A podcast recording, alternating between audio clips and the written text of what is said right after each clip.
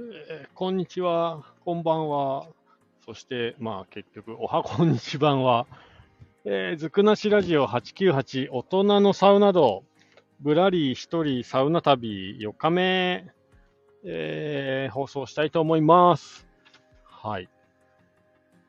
ということでね、えっ、と、九州への旅行も旅も今4日目のお話ですね。はい。4日目はね、鹿児島から一気に熊本まで、えー移動してという感じの一日でしたね。思い返せば結構走ったかなっていう感じですね。えーまずね、行ったのが、えー桜島の近くにあるアビルランド、なんだっけ、アビルランド坂本さんっていうたまたまなんか、これもね、サウナ行きたいのアプリで見つけた、えーサウナなんですけど、ちょっとマイナーっぽい感じの、えー地元の人に愛されているような感じのサウナの方に行ってきました。アビルランド坂本。で、結果的にね、入り口とか超わかりづらかったっす。はい。で、着いた時も、え、これやってるの？っていう感じの、えー施設で、なんか看板もなくて、ただね、温泉の中から人の声が聞こえてくるから、まあ一応やってんだなっていう感じはあったんですけど、まあ恐る恐るね、えー入りに行ったところ、確か400いくらだったと思うんだよな。500円でお釣り来るぐらいのお値段で、まあなんか、民宿みたいな感じの温泉施設でした。で、まあ後で知ったんですけど、中にいたね、おじさんに話聞いたら、もう60年ぐらい続いている温泉施設で、今2代目の方がやってるってお話でした。ありがたいですね。地元の人も、こういう旅行者にもね。で、まあ早速ね、入るわけですけども、もうなんか、浴場、そうなんですよ。お風呂場が、もう昔ながらのっていうなんか、水道も全部ね、昔ながらのっていう感じのお風呂でした。で、お風呂は茶色く濁ってて、で、水風呂があって、で、サウナがあってっていう感じの施設で、まあ、おじいちゃんたちしかいなかったですね。はい、はっきり言って。で、まあ、まずは、温泉に一回入って、湯通ししてから、サウナ、茶室にインしてみました。結構、暑かったんですよ。で、まあ、中にもね、書いてあった、中に書いてあったんですけど、ガス式遠赤外線サウナっていうやつらしくて、そのガス式の遠赤外線サウナっていうのは普通のサウナに比べると、えー、皮膚の中に奥までね、温まるのがめちゃめちゃ早いと。だから結構短い時間で汗がたくさんかけるよっていうような内容が書いてありました。で、実際こう、入ってみて、まあ狭いんですけど、6人ぐらいかな入れるとして。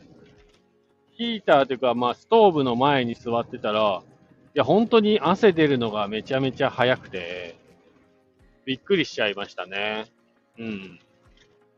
やばいやばいってなって。で、6分ぐらいのセットで、3セットにしたかなはい。まあ朝、お昼前っていうこともあってね、軽めの調整じゃないけど、サウナということで、6分3セットですかね。で、水風呂がまた多分天然水だったんですよね。入った時に、やっぱ引っかかりがなくて、いや僕ね、水風呂の質に左右されるなって思ってます。自分自身が。サウナのね、整う、整わない、大きい大部分がね。はい。だからここのサウナもね、結構良かったですね。多分、水風呂は18度ぐらいかな、それでも。そこまで冷たいっていう感じはなかったですけど、すごい優しい感じの水風呂でしたね。はい。お肌にね。最近やっぱ水風呂が塩素の匂いとかするところにあんまり当たってないので、すごい水風呂に左右されるな。あれも、イメージもね。なんかサウナのイメージ、良し悪しも僕の中では結構水風呂が占める割合が高い気がします。まあそんな感じでね、あのー、水風呂入って、で、サウナ入って、って。で、中にいたおじさんにまた、なんか話しかけられて、なんかいろいろまあ旅してサウナ入ってるんです、みたいな話して。そしたらこことこことここいいよってね、なんか観光地とサウナを教えてもらったんで、ちょっと参考にしようかなと。いうお話をさせていただいて、はい、お礼を言ってね、出てきたんですけど、こちらね、あの、前に行っ、あ、そう、これから行くところがあって、演歌が流れてるところと別で、なんか、80年代ポップスかな？かなんかがずーっと流れてるんですよね。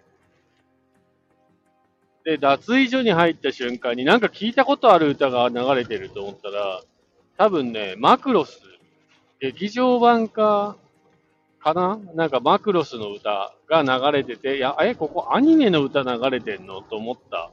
印象があって、思い出が。よくよく考えたらなんか80年代、90年代ぐらいのえー、夏メロがね、ずっと流れてるサウナ室、お風呂でした。はい。なんかそういうのもね、あの、お風呂場によって、サウナ場によってすごい特徴がいろいろあって面白いですね。はい。で、この日は、こっから桜島に移動して、桜島からね、反対が大隅半島って言ってたかな。そっちの方に渡るのに、そこはね、陸続きになってないから、フェリーを車に積んでね、え渡ったんですけど、1950円ぐらいで渡れました。で、結構やっぱ日常的に使われてるフェリーみたいで、時刻表とかなくて、行ったらすぐこう、順番に並ばされて、気づいたらフェリーの中、みたいな。で、15分で着きますって言われたのに、わざわざあの車降りて、上のシートのところにね、行って、ちょっと外眺めてたら、もう着きますみたいな。早っつって。車降りない人が大概で、地元の人はほとんどずっと乗ってて、あ、そういうことねって納得しましたけど、いや、なかなか楽しい旅になりましたよ。人生でね、桜島間近に見て、フェリーで15分かけて隣に渡るっていうね。はい。で、まあ、熊本市内入って、次、もうニュー西野っていうね、あの、熊本といえばっていう老舗、聖地みたいなサウナがあるんですけど、もうそちらに行こうって決めてたんで、で、車をね、えー、ニュー西野、ホテルニュー西野の近くに止めて、えー、歩いてですね、この旅中で唯一ですかね、もう今となっては。はい。唯一行った飲み屋さんに行きました。熊本市内。車を止めてから15分、20分ぐらい歩いて、熊本駅の方に行ったのかな。それでセンベロで検索して出てきてね、昼飲みしてるできるところを探して行ったんですけど、なんかどうもね、そのお店は東京にもあるし、で、沖縄にもあるしって、で、よく見たら、もしかしたら沖縄に行った時に行ったことある店かななんて思っちゃったりなんかして、ちょっと名前今思い出せないんですけど、とにかく1000円払うと、え3杯とおつまみを1品何か頼めるというシステムで、え王冠を、えー、飲み物の数だけ渡してもらって、それがなくなるまで1000円で飲めるというね、まあ、先払いシステムなんですけど。で、今回はまあ3杯とおつまみで、1000円プラスアルファポテトフラ、ポテトサラダと冷ややっこ頼んだのかな。2000円でお釣り来るぐらいの、えー、飲んで、で、夜ね、ホテルニュー西野の方、聖地ですよ、聖地。えー、に向かったわけですけど。いや、またこれがね、いい雰囲気のカプセルホテルみたいな感じなんですよね。はい。いや、なんか昔からやってんだろうなっていう、もう通りにもね、でかく、ホテルニューニシノっていう、アーケードみたいなところの入り口に、なんかこう、ウェルビー、今池店を彷彿とさせる、こう、ウェルビー通りみたいな、まあ似たような雰囲気がね、ありましたね。はい。で、早速受付を済ませて、受付がね、ご年配の方がやっていて、ちょっとパニクってましたね、いろいろね。いやでもおじいちゃん頑張ってフロント係二人でやってたんですけど、で、まあお金払って、で、入ったんですよね。タオルがついてたかなうん。そうそう。で、まず入ったら、まあお風呂あって、で、水風呂あって、ジャグジーあってみたいな感じで、で、外気浴はね、できないですね。外はなかったです。はい、外はなかった。で、サウナは2つ。ドライサウナと、あとは、えっ、ー、と、蒸し風呂サウナかな。スチームサウナ。こちらが備長炭温泉蒸し風呂、蒸しサウナみたいな名前のやつで。はい。まずはね、ドライサウナから入って。まあ、なかなかいい温度だったっすね。100度近い、100度ぐらいだったかな。はい。サウナで。結構ね、いろんな方たちが、サラリーマンからおじいちゃんから、まあ、老舗ですからね、若者からいろんなお客さんいて。で、またね、ここがね、水風呂がね、良かったんです。本当に。ここね、下から組み上げてて、で、多分16度とかかな。はい。ですね。で、やっぱ気持ちいいんですよ、水風呂が。なんせ。で、まあ、あの、整い椅子はね、2個しかなくて、1個はなんか、窓開けれるところに置いてあって、え外気浴したい方は窓を開けて外気浴してくださいって。で、下はもう普通の繁華街なんで、終わったら窓閉めてくださいっていう注意書きがある感じのね、椅子で。はい。そこで何回か休憩、外気浴させてもらって、で、いよいよですよ。いよいよ。備長炭温、備長炭温泉蒸しサウナみたいな、ね、入ったんですけど、これがね、またなかなかいい感じで、温泉の熱だけでやってるんで、多分4、50度ぐらいなんですけど、壁がね、全部ね、備長炭。で、それにすることによってなんかすごいいい効果がいっぱいあるみたいなことを書いてありました。なんか薄暗くて、まあ狭くて、結構好きですね。うん。なんかドライサウナより入西野に行ったらこっちの蒸しサウナの方入った方がいいかなっていうぐらいおすすめです。はい。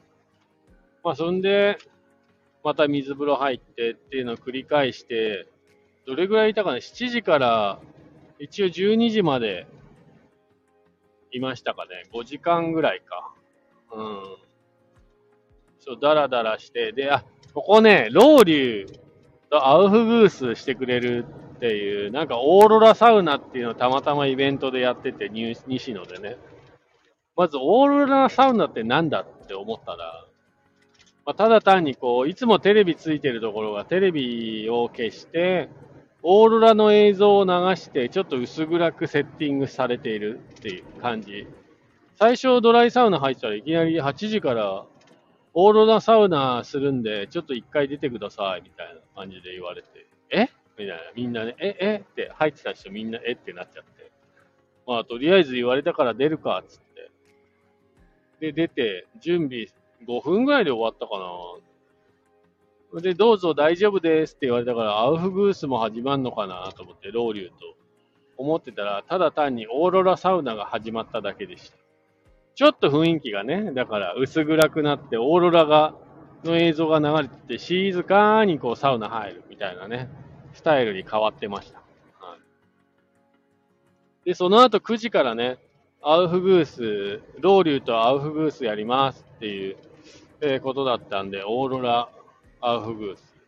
いや、これは行かなきゃと思ってね、一回休憩して、えー、休憩所でゴロゴロ漫画読みながらしてて、やばい、9時前だ、9時前だ、つって行ったんですけど、あの、受付にいたおじいちゃんがね、一応、ロウリュウの準備始めて、ロウリュってね、アウフグースやるときって一回ね、えー、ドライサウナの中、気温が暑すぎるんで、窓を、ドアを2、3分、まあ2分から5分ぐらいかな。結構幅あると思うんですけど、開けて一回温度下げた後から始めるっていうのがルールみたいですね。はい。で、まあそんな感じで始まって、で、おじいちゃんが割と雑な感じで、えー、石に、えー、ロウリュしてくれて、で、最初ね、すごい大きなうちわでやってくれたんですよね。一人3回ぐらいです。で、その後はタオルになりますって言うから、前にどっかで受けたあのタオルのイメージがあって、すごい気持ちいいやつが来るのかなと思って期待してたら、なんのことない、あの、なんだろう。でっかいね、うちわをタオルに変えただけで、しかもおじちゃん別に職人じゃないから、おじいちゃんね。タオルだと風が全然来ないっていう。